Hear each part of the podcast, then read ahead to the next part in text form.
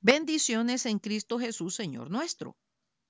En este estudio 525 iniciaremos tratando de responder por qué el Señor Jesucristo no dijo, oigan lo que yo tengo que decirles. Dijo, el que tiene oído, oiga lo que el Espíritu dice a las iglesias. Apocalipsis 3:22. ¿Quién es para usted el Santo Espíritu de Dios? ¿Cómo podemos aprender a escucharlo si no lo conocemos? Entonces, ¿quién es la tercera persona de la Trinidad? ¿Por qué muchos ignoran su presencia, poder y ministerio? El Espíritu Santo es la transcripción de un término griego paracletos. En ocasiones es usado con la forma castellana paráclito o paracleto. Se traduce consolador. Juan 14, 16 dice, y yo rogaré al Padre y os dará otro consolador para que esté con vosotros para siempre en Juan 15, 26 dice, pero cuando venga el consolador a quien yo enviaré del Padre, el Espíritu de verdad, el cual procede del Padre, él dará testimonio acerca de mí. Y en Juan 16, 7 dice, pero yo os digo la verdad, os conviene que yo me vaya, porque si no me fuere, el consolador no vendría a vosotros, mas si me fuere, os lo enviaré. ¿Qué significa que el Espíritu Santo es nuestro paracleto? Esta palabra es pasiva y quiere decir uno que ha sido llamado a estar al lado de otro. La palabra tiene una segunda idea sobre el propósito del que ha sido llamado a cumplir esta función, ser consejero o apoyar al que lo necesita.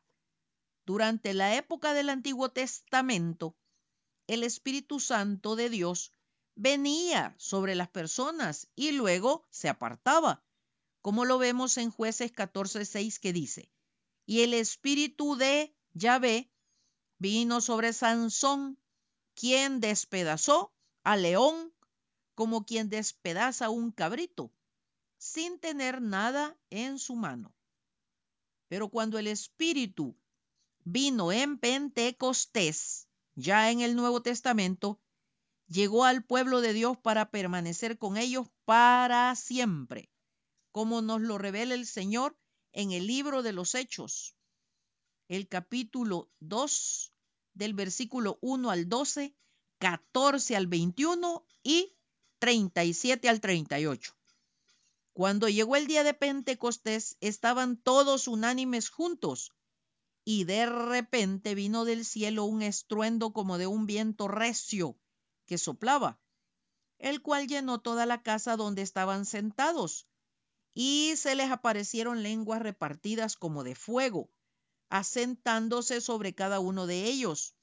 Y fueron todos llenos del Espíritu Santo y comenzaron a hablar en otras lenguas según el Espíritu les daba que hablasen. Moraban entonces en Jerusalén judíos varones piadosos de todas las naciones bajo el cielo.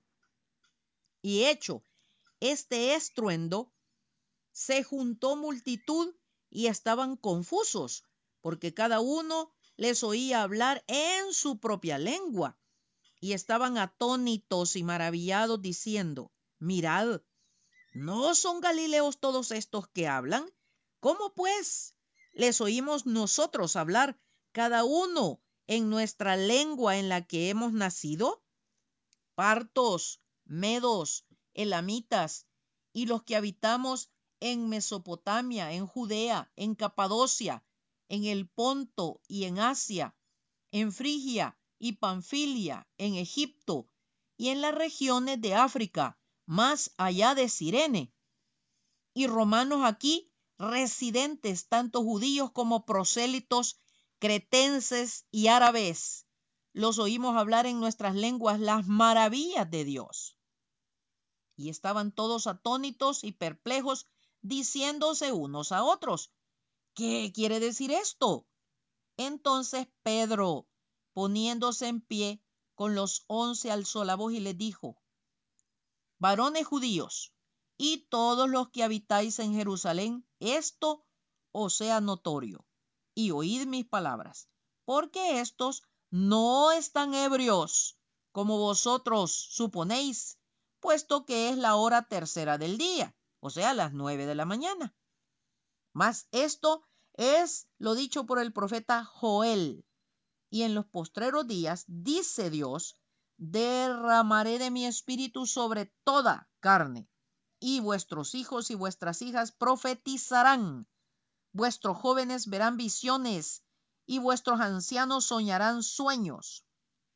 Y de cierto, sobre mis siervos y sobre mis siervas en aquellos días derramaré de mi espíritu y profetizarán. Y daré prodigios arriba en el cielo y señales abajo en la tierra, sangre, fuego y vapor de humo. El sol se convertirá en tinieblas y la luna en sangre antes de que venga el día del Señor grande y manifiesto. Y todo aquel que invocare el nombre del Señor será salvo. Al oír esto, se compungieron de corazón y dijeron a Pedro y a los otros apóstoles, varones hermanos, ¿qué haremos? Pedro les dijo, arrepentíos y bautícese cada uno de vosotros en el nombre del Señor Jesucristo para perdón de los pecados y recibiréis el don del Espíritu Santo.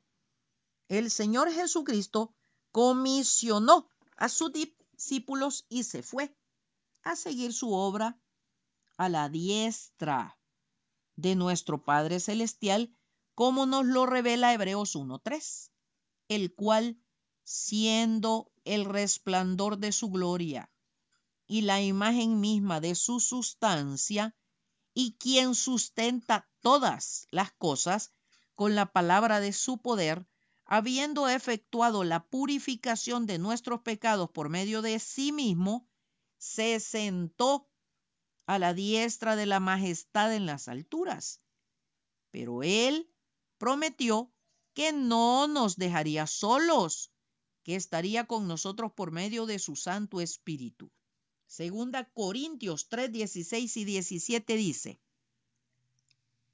Pero cuando se conviertan al Señor, el velo se quitará, porque el Señor es el Espíritu, y donde está el Espíritu del Señor, ahí hay libertad.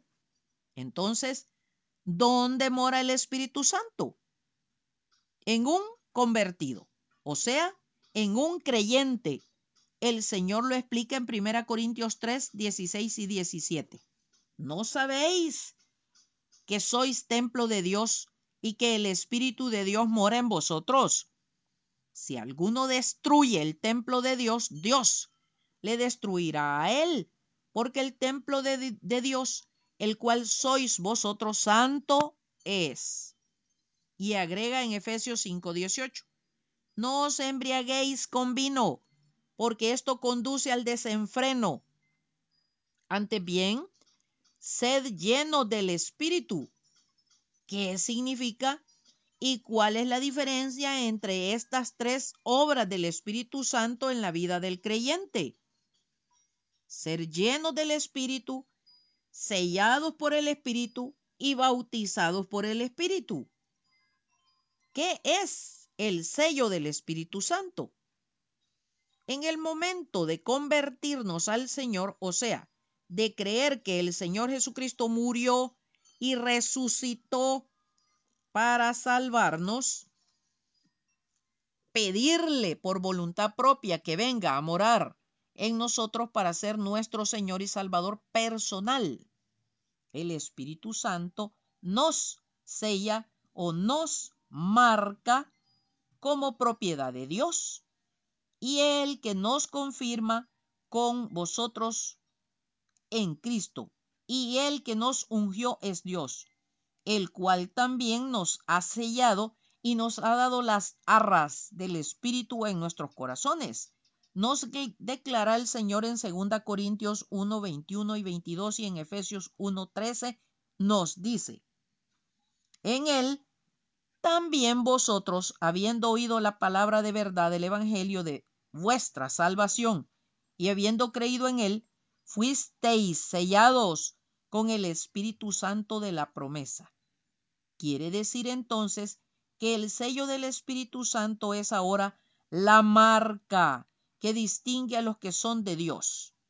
El Espíritu Santo viene a nosotros para hacernos legalmente propiedad de Dios. Él da testimonio nuestro espíritu humano que somos hijos de Dios, como nos lo dice en Romanos 8:16. El Espíritu mismo da testimonio a nuestro espíritu de que somos hijos de Dios. Ahora, el creyente tiene evidencia de que ha sido adoptado, recibido, perdonado, salvado, justificado, regenerado y santificado. Por lo que el Señor nos hace una recomendación en Efesios 4:30 al 32.